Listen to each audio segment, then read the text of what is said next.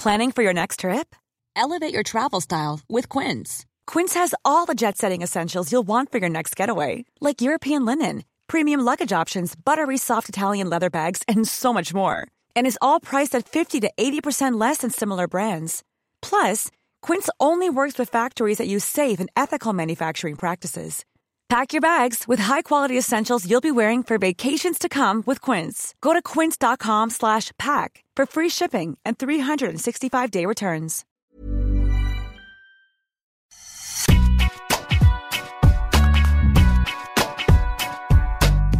Bonjour, bienvenue dans Deep Impact, votre podcast tennis sur Eurosport. Je suis Seb Petit et pour parler de l'actualité de la petite balle jaune, je suis entouré par trois spécialistes, notre Big Three à nous, notre consultant Arnaud Di Pasquale et deux journalistes Eurosport, Bertrand Milliard et Laurent Vergne. Bonjour à tous.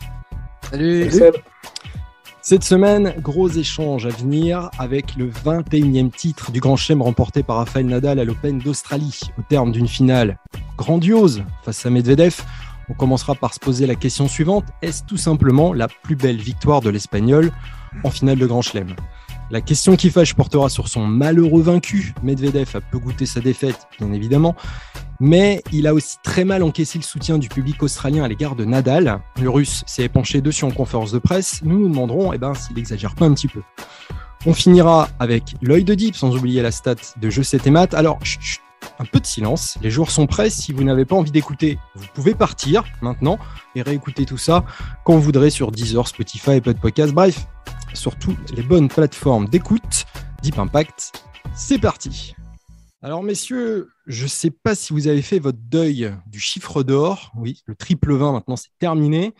Nadal a, tué les rêves de beaucoup d'observateurs idéalistes d'une égalité parfaite en grand chelem entre les trois ogres du tennis actuel en s'offrant un titre exceptionnel face à Medvedev et encore exceptionnel, c'est peut-être pas un mot assez fort. Alors Bertrand, on a vécu ça avec toi sur Eurosport au avec Justine Hénin. J'ai entendu des petits trémolos même dans ta voix. Est-ce que tu vois cette victoire en Grand Chelem bah, comme ça plus belle en carrière?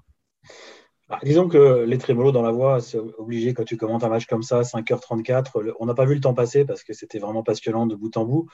Et euh, tu es obligé de mettre de l'emphase à la fin, ça vient tout seul, hein, ce genre de truc. Euh, je ne suis, pas, suis pas du genre à me forcer, à gueuler ou quand je commente ou, autre, ça vient tout seul.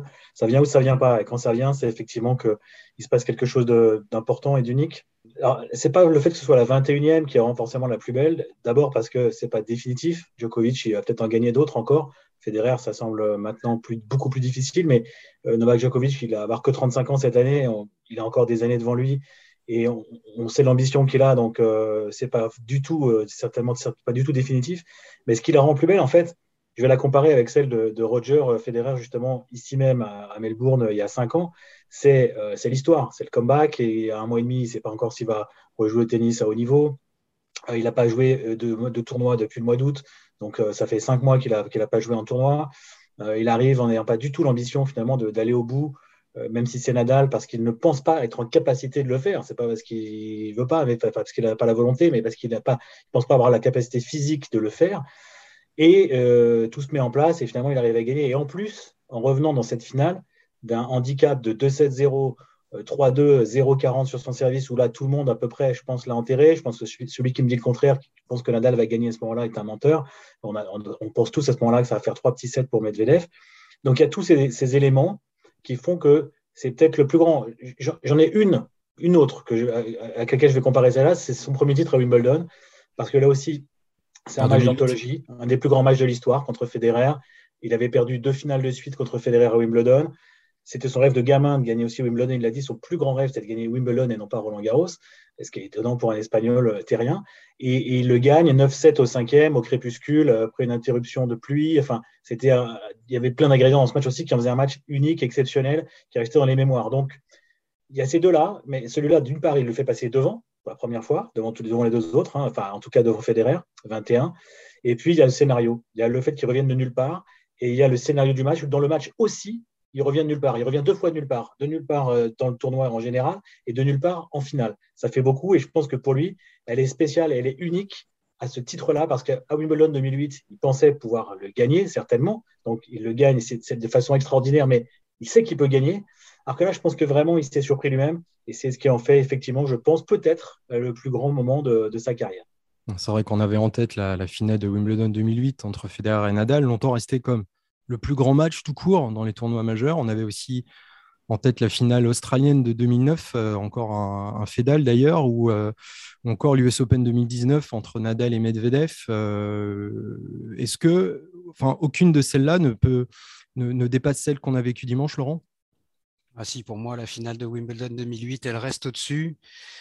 Pour les raisons que Bertrand a avancées, aussi parce qu'à l'époque, il n'avait gagné que Roland Garros. Il n'avait jamais gagné un tournoi du Grand Chelem ailleurs, il ne faut pas l'oublier quand même. Et donc, dans l'esprit des gens, même s'il avait fait deux finales à, Wimbledon les deux années précédentes, dont celle de 2007 où il, il aurait pu, et j'ai presque envie de dire, il aurait peut-être dû gagner, mais il n'empêche qu'à l'époque, il était un immense terrien, déjà le plus grand joueur de terre battue, mais il n'était encore que le vainqueur de Roland Garros. Et puis, je pense que, en tout cas pour moi, Wimbledon a une, euh, il y a une mythologie autour de ce tournoi, le centre court, c'est supérieur. Alors évidemment, là, c'est presque des, éléments euh, irrationnels quasiment. On parle de, de, de, l'histoire du sport.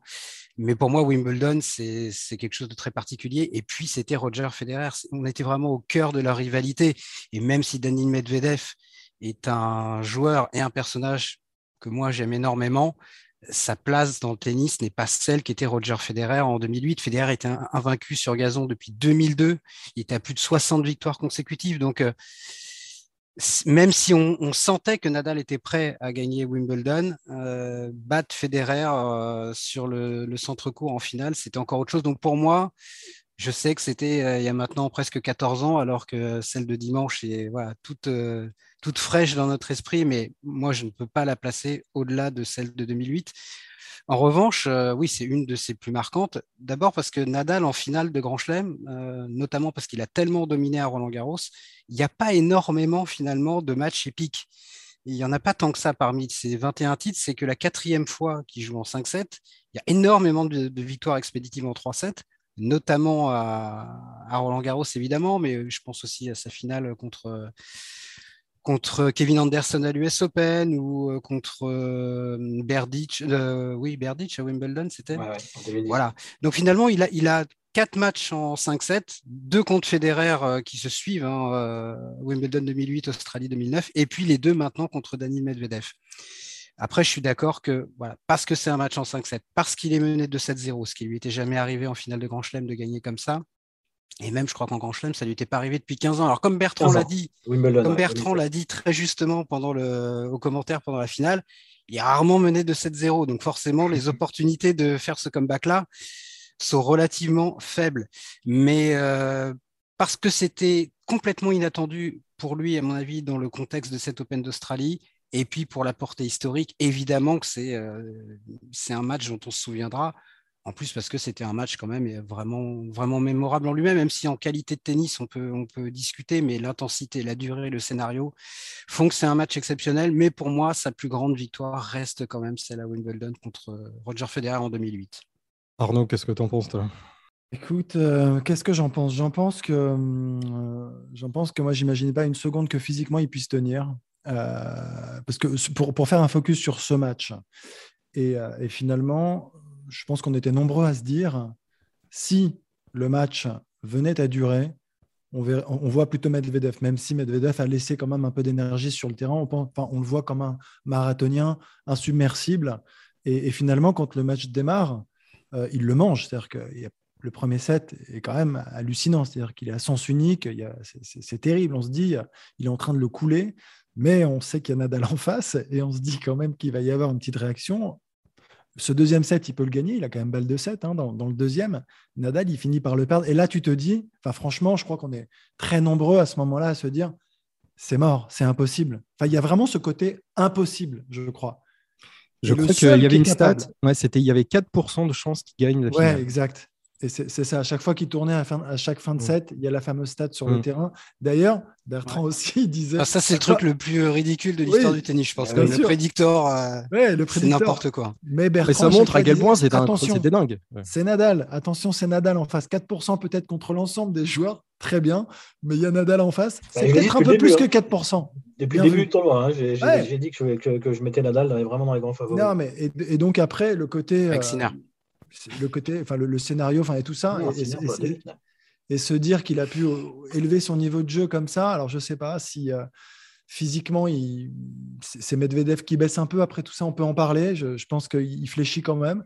Euh, mais mais moi, je, moi, je, suis, après, comme, comme tout le monde, euh, estomaqué, enfin, bluffé. Euh, je, trouve tout est fou en fait, tout est fou. C'est-à-dire que dans l'émotion, tout est fou. Je parle pas du niveau de jeu parce qu'à la limite, je pense que des matchs euh, de cette qualité, il en a déjà joué, il y a un paquet. C'est pas c'est pas le sujet. Mais, mais en revanche, l'exemple que le mec donne au monde du sport et bien au-delà, parce que je pense que d'ailleurs, ça, a été repris par de nombreux sportifs euh, c'est extraordinaire, vraiment. Et, voilà, donc après, quand euh, on n'est pas pro Nadal, on n'est pas pro ceci, pro cela, ce qui vient de se produire là, sur ce match, ce qui s'est produit sur ce match, est phénoménal, c'est remarquable. Et, quel plaisir, quel bonheur. Moi, je comprends quand, quand Bertrand a les trémolos dans la voix. moi, je regarde, franchement, je le vois gagner. Je, pareil, je suis un peu. Euh, enfin, je sais pas, je, je suis pas à deux doigts de chialer, mais franchement, j'ai les yeux un peu embués comme ça, où je me dis, euh, c'est pas possible. Je, sais qu'on a assisté à un moment extraordinaire au sens propre du terme. Je, il, y a, eu un truc, à un moment, euh, on, en a parlé avec Justine, je crois qu'elle en a reparlé dans, dans Eurosport Tennis Club après, un truc qui nous a marqué. Euh, donc le deuxième set, tu l'as dit Arnaud, euh, il doit le gagner, enfin vraiment devant et tout. Il finit par le perdre de façon assez dingue. Il se retrouve à deux manches à zéro contre lui, comme tu l'as dit aussi. Bah, tout le monde pense que maintenant, voilà, pour gagner en 5, c'est impossible, ça va être trop long, que physiquement, il va, il va, il va être moins fort que Medvedev. Et sur le premier point du troisième set, premier point du troisième set, il le gagne, Vamos. Et euh, le Vamos sonore, quoi, que Medvedev entend. On a, je, trouve ça extraordinaire quand même. Le, gars, il vient, il de 7-0. Il, vient de perdre un set, qui doit gagner mille fois, et il doit être au fond du sachet, c'est ce qu'on pense en tout cas, et il repart direct, c'est le premier point. Troisième set, vamos, rien n'est fini, j'ai trois sets à gagner, je vais les gagner. Ça, je, bah, combien de joueurs qui peuvent faire ça, franchement. C'est le seul. Non, mais franchement, est-ce que c'est pas le seul? Je sais pas. Moi, je en, voyant la finale dimanche, je me, suis, je me suis dit quand même que Medvedev, qui avait beaucoup de mal à conclure au troisième euh, contre Djokovic à l'US Open, qui avait été pris un peu de panique, alors qu'il, pareil, il avait survolé le match, même encore plus que là, avec le recul, je me dis qu'il a bien fait de le finir quand même euh, dans le troisième, parce que sinon, je me demande comment ça se serait terminé. Moi, au-delà de la dimension physique, c'est vraiment ça. C'est-à-dire, le mec, il a perdu le premier set en étant vraiment largement dominé, à tout point de vue. Le deuxième, il doit le gagner. Il, mène 4-1, il mène 5-3, il n'a pas de 2-7.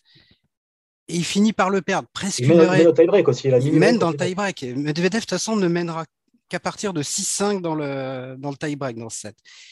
Et là, on se dit, c'est pas possible, il vient de perdre le deuxième set euh, alors qu'il était dessus, au-dessus. il a perdu le premier alors qu'il était largement dominé. Qu'est-ce qu'il peut faire? Et moi, vraiment, à ce moment-là, je me suis dit, effectivement, euh, ça va être plus que compliqué pour lui. Et, et c'était même pas le fait de savoir si physiquement il pouvait encore tenir 3-7, mais c'était comment tu te relèves de ça. Mais sauf qu'effectivement, Nadal, comme d'autres grands champions, et peut-être lui encore plus que d'autres, il a cette capacité à évacuer ce qui vient de se passer chaque point, et il arrive comme s'il dissociait euh, le premier point du troisième set du dernier point du deuxième, alors qu'ils n'ont évidemment pas la même importance, mais lui, il va le jouer de la même manière, avec la même intensité. Et là, ça m'a rappelé un peu la finale de 2008 euh, à Wimbledon contre Federer, où pareil, on pense qu'il va terminer en 4 en, en, 7 avec ce tie-break de dingue, où il a balle de match, où il mène surtout 5-2 de service à suivre, puis derrière il a balle de match, dont une sur son service. Et il va perdre ce set, Federer revient à 2-7 partout. Et là, c'est pareil, on se dit, mais comment tu peux digérer ça?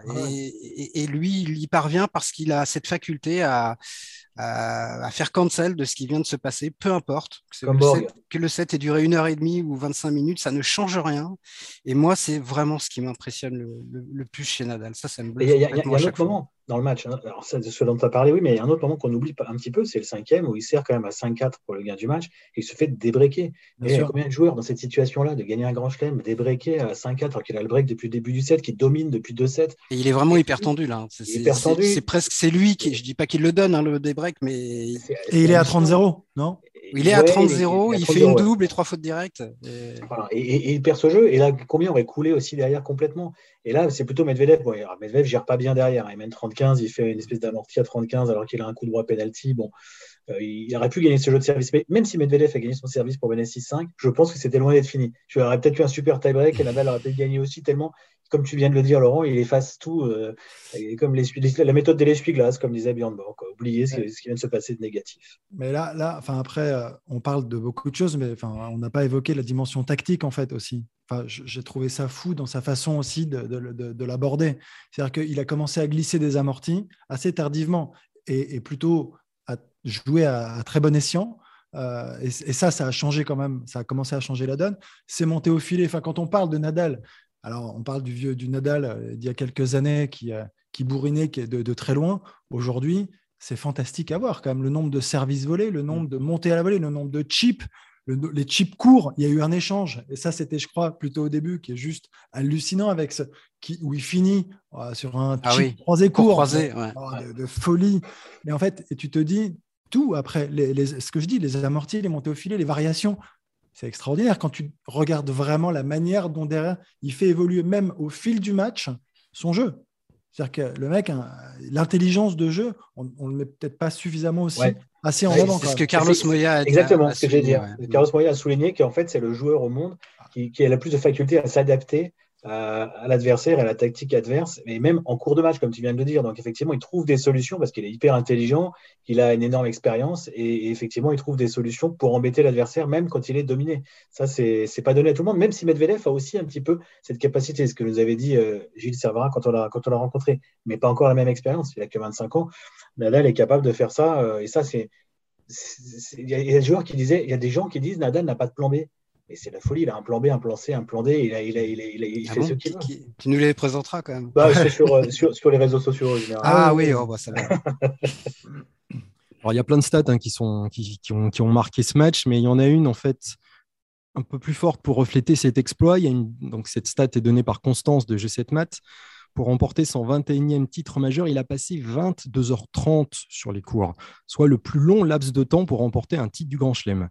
Alors avant, ses records de temps étaient avant étalés sur, euh, sur Roland Garros, entre 21h en 2011, 20h en 2006 ou encore 19h40 en 2013.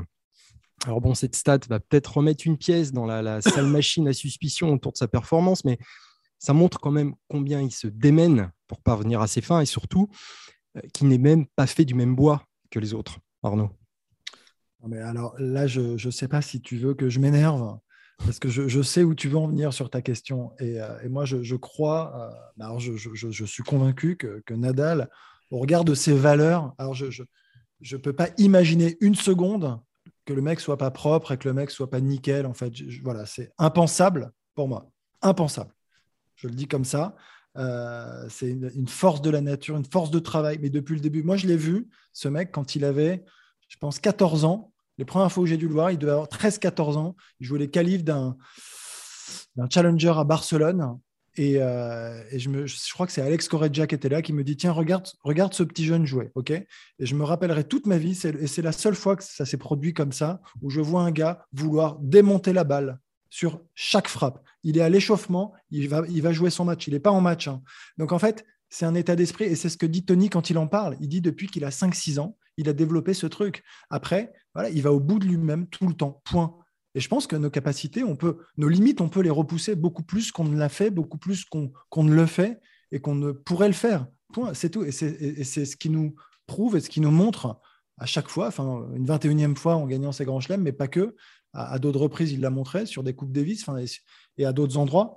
Mais, mais donc, euh, après, ce qui nous surprend, c'est de pouvoir réussir à 35 ans à tenir alors qu'on l'imagine moins près que d'habitude. Et c'est pour ça qu'on en reparle et qu'on se dit c'est encore plus fou. Mais autrement, voilà, moi, ce ne sont pas des surprises en fait de voir qu'il est capable de tenir quand tu connais le, personnage, quand tu sais euh, que mentalement c'est le plus costaud de tous, quand tu sais que physiquement il a tellement travaillé et avec l'expérience, il y a une gestion qui est différente, que tu le veuilles ou pas, il y a une gestion qui est différente. Après, il faut voir aussi d'où il revient. Hein. Lui-même, il disait euh, pendant le tournoi, voilà, c'est difficile à croire pour les gens de l'extérieur, mais euh, euh, même pour ceux en fait qui m'ont suivi au quotidien au cours des six derniers mois, c'est difficile de comprendre comment je peux encore jouer à ce niveau.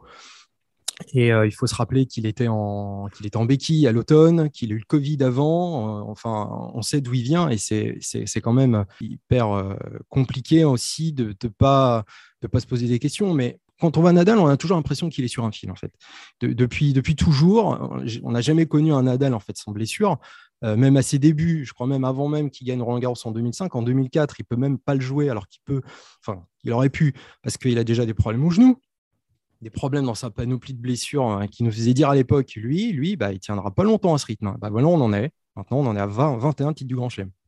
il a aussi cette humilité. Euh, qui fait que je crois on parfois on se dit oh là là la fausse humilité là est en train de nous dire que l'adversaire était fort alors qu'il a mis 2-2 et 1 ou que il sait pas s'il va pouvoir aller au bout du tournoi alors qu'on sait qu'il est très fort. Je crois que c'est pas une fausse humilité, c'est une vraie en fait, tout simplement. Et je crois que ça le sert, ça le sert énormément. Et là, par exemple, il, a beau se connaître, il a beau être comme ça depuis toujours, comme vient d'expliquer Arnaud, et j'adore l'anecdote du côté 13-14 ans parce que c'est en dit long quand même. Enfin, voilà, il a beau se connaître, il ne pensait pas qu'il pouvait. Il s'est dit, ouais, mais là, je reviens, etc. Je ne peux pas gagner le tournoi, je peux pas avoir les ressources euh, physiques nécessaires ou mentales nécessaires. Seulement, il a un tel mental, justement, de champion, de, winner, et une capacité à puiser, parce qu'il faut aussi se faire mal. Hein. Il y a, peut-être, je pense que euh, je pense qu'il n'en pouvait plus à la fin, hein, dans les deux derniers sets. Et voilà, une telle capacité à se faire mal que n'ont peut-être pas tous les joueurs, et tous les, êtres humains, tout simplement, on n'est pas tous fait pareil, euh, qu'il euh, est capable de repousser tout le temps ces limites-là, physiques et mentales. Et mentalement, il est, gigantesque, ce qui lui a permis, je pense, d'aller finalement se chercher ce match. Ça joue aussi beaucoup euh, dans la tête quand même, hein, à partir du moment où il y a beaucoup de fatigue après 4 heures de jeu, ça joue beaucoup dans la tête. Et je pense que c'est ce côté-là, cette humilité, il l'a toujours en lui. Donc ça, ça, et parfois, il doute peut-être de ses propres capacités à aller chercher les choses, mais nous, on sait qu'il les a. Et, euh, il l'a prouvé encore une fois. C'est peut-être euh, là, il l'a prouvé puissance 10 parce que vraiment, c'était inimaginable qu'il puisse gagner une finale de plus de 5 heures, euh, sachant d'où il revenait. Moi, je pense effectivement qu'il s'est très très bien géré. je suis assez d'accord avec, avec Arnaud. Et puis, peut-être aussi le fait d'avoir été de ne pas attendre grand-chose, en tout cas au début de ce tournoi, et d'être beaucoup plus relâché. Peut-être que physiquement aussi, c'est une façon de t'épargner. Et par exemple, pour parler de Medvedev, je, me souviens de ce qu'il avait dit à la finale de l'US Open euh, contre Djokovic, où il avait des crampes dès le troisième set, parce qu'il était ultra, ultra, ultra tendu. Donc, il peut y avoir des manifestations physiques euh, qui sont dues aussi à ton état d'esprit. Et je pense que lui, vraiment, il a avancé dans ce tournoi. Euh, sans se poser de questions. Après, moi, plus rien ne m'étonne euh, de toute façon euh, sur les capacités, qu'elles soient euh, tennistiques, tactiques, physiques, psychologiques, mentales, tout ce que vous voulez avec Raphaël Nadal. Donc, j'ai arrêté de m'étonner, même si j'avoue que j'avais beaucoup de mal à l'imaginer aller au bout. J'étais un peu comme lui finalement. Hein. Ça, ça me paraissait complètement dingue d'imaginer qu'il puisse gagner ce tournoi et notamment la finale contre Medvedev. Je pensais vraiment que Medvedev serait, serait au-dessus. Et d'ailleurs, il l'a été euh, pendant la première moitié du match. Et finalement, on était, il s'en est pas fallu de, grand, de beaucoup que peut-être on soit en train de discuter d'une nouvelle victoire de Medvedev en 3-7. Ça tient à pas grand-chose. je t'ai fait ta transition, Sabine. juste, n'oublions pas, juste un truc, euh, que, ce, que, je disais aussi euh, il y a deux semaines, même endroit, dans cette même émission, je, maintiens, je suis persuadé quand même que le fait qu'il n'y ait pas Djokovic, euh, ça change beaucoup de choses chez lui. Parce que quand Djokovic est présent quelque part dans le tableau, bah, il craint, forcément, il le craint, il l'a quand même beaucoup battu, notamment. On ne jamais le savoir, ça. Hein, on peut bah, moi, je des signes, mais... il y a, en Australie, il y a quoi C'était en 2019, euh, c'était, ça a été une, leçon en finale, hein, quand même, euh, reçue par, par Nadal. Euh, il, a, il, a, il, a, perdu à Roland Garros l'année dernière. Contre Djokovic, il n'a pas beaucoup perdu à Roland Garros, quand même, même s'il était blessé en fin de match. Donc je pense qu'il est libéré quand même de cette. Euh, moi, je pense vraiment que son, côté libéré et relâché venait plus du fait qu'il n'avait pas joué depuis six mois, qu'il avait eu le Covid trois semaines avant et qu'il ne savait pas du tout à quoi s'attendre. Après, c'est évident que l'absence de Djokovic, elle a changé énormément de choses, mais, pour tout le monde, mais pour tout le monde. C'est clair. en tout cas, ce qui est dingue, c'est qu'ils parviennent toujours et encore à nous surprendre. C'est ça qui est, c'est ça qui est dingue et on pense qu'on a tout vu en fait avec eux. Bah non, en fait, on, se trouve que euh, c'est ça aussi qui fait la beauté de ce sport et qui le rend en tout cas fantastique, on va dire. Euh, voilà, sur ces belles paroles, on va s'arrêter quelques minutes sur le cas de Medvedev avec la question qui fâche. Parce qu'il y en a un, en fait, que la victoire Nadal n'a pas trop fait rêver, c'est Danil Medvedev, le malheureux vaincu dans cette histoire. En conférence de presse, il a exprimé toute sa déception en fait de ne pas être assez soutenu par le public.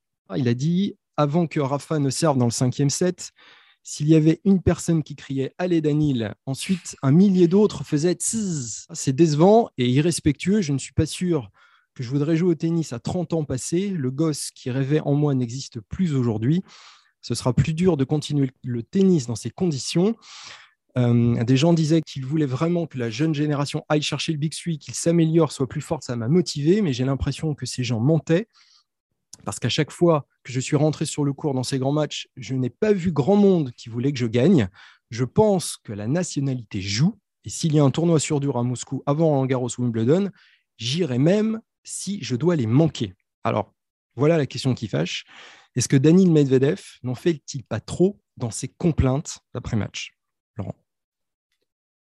Moi, ce qui m'a, il y a deux choses qui m'ont vraiment étonné. C'est son, j'ai même trois choses. D'abord, son attitude pendant la cérémonie protocolaire, son attitude pendant la conférence de presse et la différence entre les deux. trois trucs qui m'ont étonné. Parce qu'après une défaite comme ça, moi, je m'attendais à ce qu'il peut-être qu'il s'écroule ou qu'il tire une tronche de 3 km. Et franchement, si vous n'aviez pas suivi le match et que vous arrivez pendant la cérémonie, on n'avait pas l'impression qu'il venait de perdre euh, en 5h30. Euh, ah, moi, je l'ai vu plutôt souriant. Il dit quand même boring, boring pendant le discours de la présidente. Ah, c'est incroyable ça. De la, de la, de la, de la fédération australienne. Ouais, mais ça, c'est Medvedev. Je pense qu'il oui, Medvedev, mais enfin, il ne le dit pas s'il gagne, à mon avis. Hein. Enfin, j'ai vu des joueurs beaucoup plus euh, touchés, en tout cas en apparence, euh, ne serait-ce que dans leur langage corporel. Euh, après une défaite en finale de Grand Chelem en 5-7, où tu as mené de 7-0 et où tu. Enfin, voilà, moi, je on l'a vu discuter avec Nadal et tout. C'était. Ah souviens... oui, mais, souviens-toi, je vais juste essayer de finir. Souviens-toi de Federer en 2009 à Melbourne, par exemple. Euh, c'était pas du tout la même attitude. Et finalement, on a trouvé Medvedev exactement comme à la finale de l'US Open, mais sauf que c'était pas du tout le même scénario de match. Et c'était sa première finale de Grand Chelem. Donc moi, j'étais, euh, je trouvais, voilà, j'étais plutôt étonné de le voir euh, comme ça. Et après sa conférence de presse, franchement, m'a complètement sidéré. D'abord, j'ai jamais vu ça. Quelqu'un qui arrive et en faisant un, monologue comme ça, aussi long, même s'il a dit qu'il avait fait la version courte ce qui ne me rassure pas forcément. Donc j'ai été très très surpris de, son discours en, conférence de presse et, de la dichotomie entre ces deux moments. Et moi, je n'ai pas souvenir d'une conférence de presse comme ça d'un joueur qui vient de perdre une finale de Grand Chelem. Bon, j'ai relu euh, trois, quatre fois hein, pour tout dire sa, conf parce que c'était un petit peu décousu et je voulais être sûr d'être bien convaincu de là où il voulait en venir. Donc, en gros, ce qu'il dit, si je résume son propos, c'est euh, vous m'aimez pas et pourquoi vous m'aimez pas? Donc pêle-mêle euh, parce que je suis russe. Bon, euh, je ne sais pas si quand il joue Djokovic en finale de l'US Open et que le public est derrière Djokovic, c'est parce que Djokovic est serbe et lui russe. J'ai un petit doute quand même. En fait, il dit aussi parce que je ne suis pas l'un des trois, l'un des trois ogres aussi. Oui, c'est ça. Donc ça, c'est, la nationalité, c'est un des éléments. Mais après, je pense que il nous a beaucoup dit, Daniel Medvedev, que le fait d'avoir le public contre lui, et plus il l'avait contre lui, plus ça le rendait fort. Mais sur ce qu'on avait vu jusque-là, c'était plutôt vrai. Mais là, c'est vrai que sur cette, sur cette fin de tournoi, on a senti quand même déjà contre Tsitsipas, euh, il avait eu des, gestes comme ça envers le public. On sent que ça commence à lui peser un peu. Euh, moi, je me méfie parce que c'était à chaud quand même. Et voilà, après une défaite comme ça, qui est forcément très, très, très dure pour lui, parce que je pense qu'il a raté quelque chose. Qui... Il en gagnera peut-être d'autres des grands chelems, je lui souhaite et je l'espère même. Mais mine de rien, là, s'il avait battu Nadal en 3-7 en finale de l'Open d'Australie, quatre mois après avoir mis 3-7 à Djokovic en finale de l'US Open, bah, voilà, là, on pouvait dire oui, Djokovic n'était pas là, mais enfin, il aurait mis 3-7 aux deux en finale sa place de numéro un mondial aurait été absolument indiscutable. Je ne dis pas qu'il ne mérite pas de devenir numéro un mondial, mais je pense que cette défaite-là, il a raté l'occasion d'enfoncer définitivement le clou par rapport à ces immenses champions. Et peut-être que c'est ça, au fond, qui l'affecte le plus. Maintenant, on verra ce qu'il dit dans 15 jours, dans un mois, dans deux mois. parce que je pense qu'il y a un côté colère euh, à chaud, à mon avis, et dans, sa réaction, et je n'ai pas envie de surinterpréter ce qu'il a pu dire à chaud, et j'attends de voir ce qu'il dira dans, quelques temps. Je ne suis pas d'accord sur la dichotomie entre les deux. Je pense que pendant la cérémonie, il y a deux, il y a deux, il y a deux Medvedev pendant la cérémonie. Il y a le Medvedev provocateur qui dit qu'il s'ennuie pendant le discours de, de, la présidente de la Fédé australienne, et il y a, il y a et, qui dit. Euh, qui est très respectueux envers Nadal, parce que je pense qu'il est très respectueux envers le Big 3, donc il est respectueux envers Nadal, et ça, c'est normal. Par contre, à la fin, ça vous a peut-être échappé, il part du micro, il revient au micro, il dit last but not the least, donc euh, et enfin pour terminer, et pas des moindres, et là tout le monde pense évidemment qu'il va remercier comme tout le monde le public, et vous, sans vous, nanana, ce que fait tout le monde, et là pas du tout. Il dit, euh, il, fait un petit blanc, parce que tout le monde pense que ça va être ça, et il dit, je remercie encore mon équipe, alors qu'il vient de le faire, donc il, trouve un petit moyen de, de, en fait, de se moquer du public en disant Vous pensiez que j'allais vous remercier? Ben non, je ne vous remercie pas. Je remercie euh, encore mon équipe. Donc ça prouve que déjà dans, la cérémonie, pour moi, il n'est pas bien du tout. Et, il le prouve dans, cette dernière phrase. Et après, il va le prouver dans la conférence de presse. Euh, comme dit Laurent, on, va attendre un petit peu parce qu'à chaud, euh, on peut imaginer quand même, quand on a été dans cette situation-là, dans ce match, que c'est très difficile à digérer et que donc, du coup, l'attitude du public est de plus en plus aussi très difficile à digérer. Mais si on fait un parallèle, entre lui et d'autres joueurs de la Next Gen et le Big 3, il y a malheureusement une énorme différence, encore une fois, sur le plan mental. Djokovic, ça fait depuis le début de sa carrière qu'il joue contre le public quasiment. Toutes les finales de Grand Chelem, ils sont contre lui à Wimbledon. Ils, contre Federer en 2019, c'était totalement dingue. C'était dingue comme il était. Euh, euh, enfin, comme Federer était adulé comme lui n'était pas soutenu. Ça a été le cas contre Nadal, à Roland Garros, contre, contre Federer, à peu près partout, sauf à l'US Open l'année dernière où il a perdu. Et, il a eu le public contre lui. Et c'est comme ça depuis le début de sa carrière. Est-ce qu'il a dit quelque chose? Est-ce qu'il s'en est plaint Est-ce qu'il a dit, moi je vais arrêter le tennis à cause de ça, etc. Pas du tout. Ça l'a poussé à aller encore plus loin et essayer d'être meilleur qu'eux. Donc déjà, mentalement, c'est très fort. Et, là, tous ces jeunes joueurs, au-delà de Medvedev, dans ce tournoi, ils ont tous trouvé une excuse. Zverev, ah ouais, mais moi j'ai la pression parce que j'aurais pu être numéro un, ça a mis la pression et j'ai perdu. Chapovalov, ouais, mais il prend vachement de temps à la fin du quatrième, avant le début du cinquième. Moi, ça m'a perturbé. Et puis il prend du temps entre les points, donc j'ai perdu. Medvedev, euh, le public euh, est, tout le temps contre moi, euh, j'en peux plus, mon rêve de, gamin est brisé. Voilà. Donc, Ogier Aliassim, impeccable dans, son, dans son discours après sa défaite contre Medvedev. Voilà, donc beaucoup, alors eux, dans, en tout cas ceux qui sont considérés comme les futurs numéro un ou presque, euh, enfin peut-être pas Chapovalov, mais les deux autres, se trouvent une excuse. Qui, est-ce que vous avez déjà entendu, après une défaite en finale de Grand Chelem, Federer, Nadal ou Djokovic trouver des excuses? Moi, je ne crois pas. Je n'ai pas de souvenir de ça. C'est toujours, euh, euh, même si peut-être ils en ont en eux, mais ils n'en parlent pas. Mais je ne crois pas qu'il soit trouvé des excuses, Medvedev. Hein. Non, bah, franchement, non, parce que quand tu écoutes, il, ce qu'il dit sur le match et tout, il dit pas, il dit même pas qu'il a perdu à cause de ça. Il dit que ça l'affecte, que ça le touche et que ça commence à lui peser vraiment. Mais il n'en fait pas une excuse pour le fait qu'il ait ah, perdu ce match. C'est hein. pas une ah, excuse, mais néanmoins, ça fait un élément qui peut le faire en tout cas, il dit quand même, voilà, je pense que la nationalité joue contre moi. Oui, non, mais ça, d'accord, mais il ne dit pas j'ai perdu euh, parce que euh, Nadal était soutenu par le public et parce que le public n'était pas avec moi. en France, à Bercy, il est apprécié, il parle français et tout, et le public l'a plutôt apprécié, euh, sauf quand il a joué contre Hugo Gaston, évidemment. Mais sinon, je crois qu'il est plutôt aimé en France. Donc, la nationalité, à mon avis, c'est là. Et là, non, la nationalité, j'y crois pas, j'y crois pas du tout. Mais il faut faire attention quand même entre le fait de dire ça parce que il a, ça, ça, l'emmerde vraiment, cette attitude du public, et le fait d'en faire une excuse. Si je fais un parallèle, Renaud Lavillenie à, Rio, tout le monde lui est tombé dessus en disant il se cherche des excuses. Non, Lavillenie a toujours dit sportivement, il n'y a rien à dire. Thiago Braz mérite sa victoire, il fait un saut à 6 mètres 03, je crois c'est fabuleux, bravo à lui. Il dit en revanche, me faire siffler à chaque fois que j'allais sauter, ça c'est pas l'esprit de la perche, ça c'est pas normal. Donc c'est pas parce qu'on dit ça qu'on se cherche une excuse. Et je crois pas que ce soit ce que Medvedev a fait. En revanche, je pense et il l'a dit d'ailleurs, c'est pas aujourd'hui, c'est la répétition euh, de ces choses-là depuis des semaines, des mois et maintenant des années. Il y a des joueurs pour que c'est toute leur carrière. Bien sûr. Il faut qu'il en fasse une force s'il le peut. Et, ce que j'espère, c'est qu'il ne changera pas. J'espère qu'il restera lui-même. Voilà. En tout cas, lui, il n'hésite pas, il n'a pas hésité à provoquer le public hein, et même à galvaniser euh, quand il est contre lui. Mais, oui, mais il faut qu'il assume, il faut qu'il assume derrière. Est-ce que ça ne va pas jouer contre lui en fait Non, mais c'est un peu le paradoxe et c'est un peu la contradiction. C'est-à-dire que souvent, quand même, il l'échauffe aussi. Et depuis le début, on l'a toujours vu comme ça, aller les chercher. À un moment, tu ne peux pas leur reprocher à la fin de ne pas t'avoir soutenu. En fait, il est là pour moi le, le paradoxe. C'est-à-dire qu'il dit j'en fais une force euh, et d'un autre côté, tu sens qu'à la fin, là, assez puéril d'ailleurs comme discours, mais il a besoin d'amour en fait. Il a besoin d'être aimé, il a besoin d'être soutenu. Et puis c'est finalement pas si facile d'accepter, tu vois, bah, c'est siffler, de, enfin, tout, tout, ce que vous venez de dire. Mais euh, moi, à chaud, à chaud, je peux comprendre une conférence de presse lunaire. Tu peux comprendre, tu as fait 5 heures et quart, euh, tu n'es pas passé loin de, gagner le titre. Je sais pas, tu peux manquer de lucidité. Je, moi, tout ça, franchement, j'entends, je comprends le boring, boring. C'est pas beau, c'est pas bien il a toujours été, il a toujours été dans la provoque, il a toujours été insolent, toujours.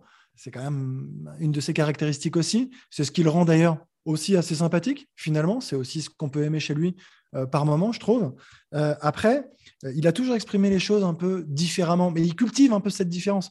À un moment, il faut l'assumer. C'est exactement ça. Il faut l'assumer. C'est-à-dire que si tu décides d'être un peu à contre-courant de tout ce qui se fait parce que tu veux montrer que tu es différent, et accepte, euh, accepte derrière aussi euh, justement les remarques, le public, euh, tu dois l'assumer. Et là, c'est n'est pas le cas. Et à la fin, moi, ce qui me, alors la nationalité, je veux même pas rentrer dans ce débat. En revanche, j'ai l'impression que tous, quand il dit là, quand il parle du, du Big 3 et qu'il dit finalement, j'ai l'impression qu'on voulait que je gagne Arrêtez de vous comparer au Big 3. Le Big 3 aujourd'hui, ça fait 15 ans qu'ils sont là. Ils ont 20 grands chelems, les mecs, 21 maintenant. Plus 20. Hein. C'est juste, c'est juste pas comparable. Enfin, stop. Enfin, je trouve que là, c'est d'une indécence enfin, totale de venir se comparer. C'est non, vous y toucherez pas, c'est mort, c'est terminé. Quand ils seront partis, que vous vous entretuerez là, il va se passer plein de choses, ça va être drôle de nouveau. Mais là, ceux-là, ils sont intouchables. Ils seront toujours au-dessus du lot, c'est sûr. Encore plus, euh, plus le temps passe, et parce que moins on a envie de les voir partir, parce que plus ils vont battre de records. Et donc, euh, c'est comme ça, point. Voilà. Arrêtez. En disant, cela, il marche un peu aussi sur les plates-bandes de Djokovic, parce que c'est, cherche à avoir. C'est pour ça euh, que je, pense que c'est ce qui l'affecte le plus au fond là-dedans, c'est d'avoir perdu ce match. Oui. parce, parce que franchement, il le sait que s'il avait battu Nadal aujourd'hui, enfin dimanche, et qu'il plus est en 3-7, je leur dis, mais avoir mis 3-7 à Djokovic en finale de l'US Open, puis 3-7 à Nadal en finale de l'Open d'Australie, comme c'était parti pour le faire, il envoyait un message. Déjà, il se mettait 10 crans au-dessus. Il est déjà au-dessus parce qu'il a gagné un grand chelem, mais 10 crans au-dessus de tous les joueurs de sa génération ou de la génération juste derrière. Mais en plus, c'était vraiment, OK, maintenant, personne ne peut venir me chercher des poux dans la tête. Je suis le numéro mondial, je suis le meilleur joueur du monde. J'ai battu les deux géants. Le troisième, il n'est pas là, mais s'il veut, je peux lui faire la même. Et cette défaite-là, elle lui fait vraiment très très mal pour ça, à mon avis. Vraiment par rapport à ça, plus que pour le match en lui-même. On verra comment il digère ça, effectivement, parce qu'il y a des grands chelems qui arrivent. Et donc, on verra s'il parvient à s'en relever. Pour finir, euh, on va parler un peu de tennis féminin quand même, parce qu'il s'est passé aussi des choses avec l'œil de Deep qui va faire prendre tout son sens au nom de ce podcast. Vas-y Arnaud, lâche-toi. lâche-toi. Non, non, mais c'est vrai que là, on, parle beaucoup de, de, tennis masculin et j'aimerais faire un petit focus sur, sur Ashley Barty quand même.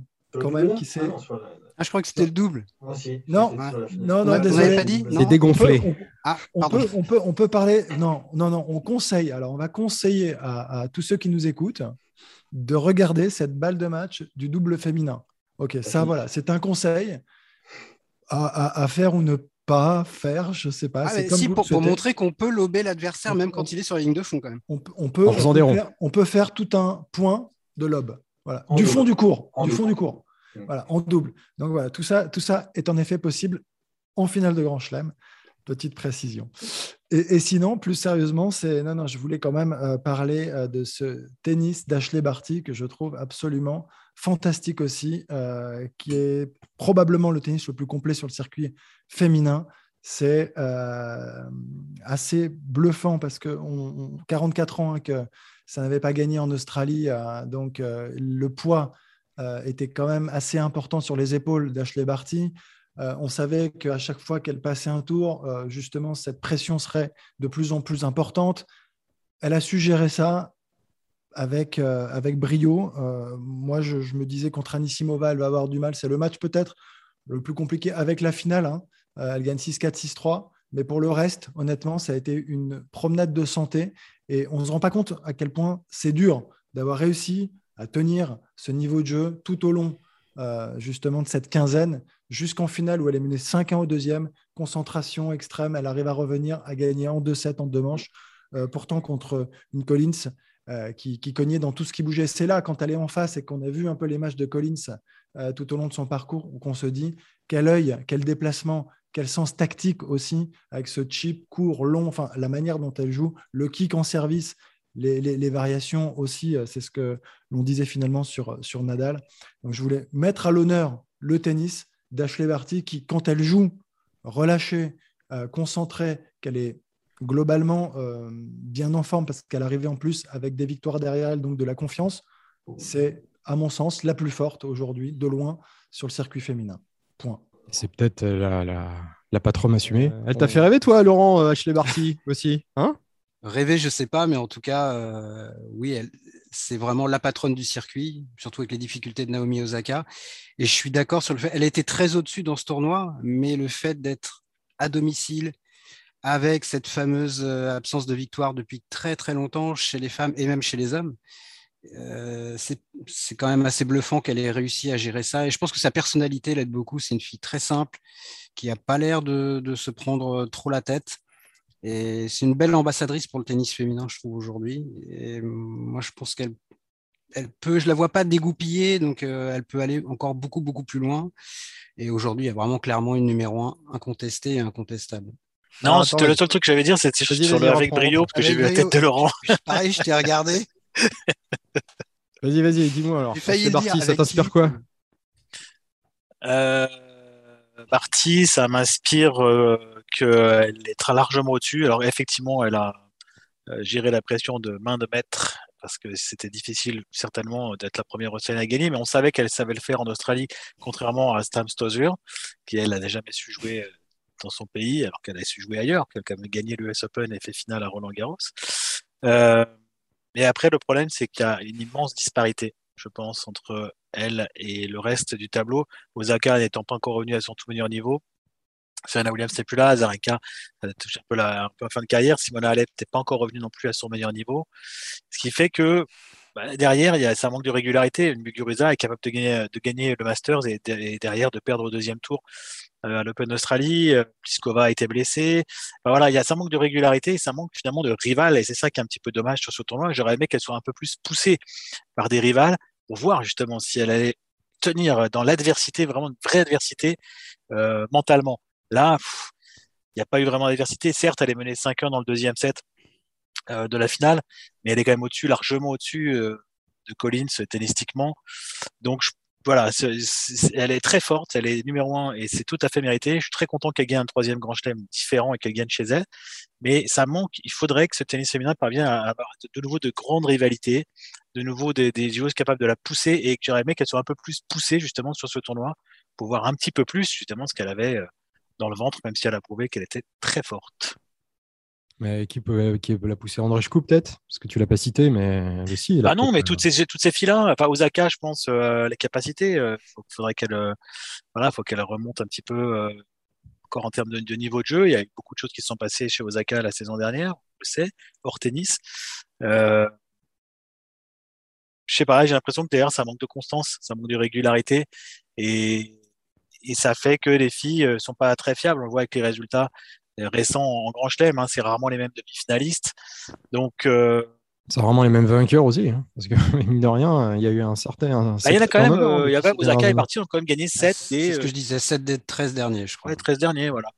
Donc c'est quand même pas mal, mais il faudrait euh, c'est un peu plus, voilà, comme à l'époque où on avait par exemple Justine Hénin, Clijsters et les sœurs Williams, avec en plus euh, Davenport, par exemple. Ça manque de rivalité. Ah, ça manque de rivalité. Donc, si tu avais des Barty Osaka tous les, toutes les quatre semaines sur le circuit, ce, serait, ce serait autre chose déjà. Mais elles gagnent chacune dans leur coin, en fait. C'est ça qui est dommage.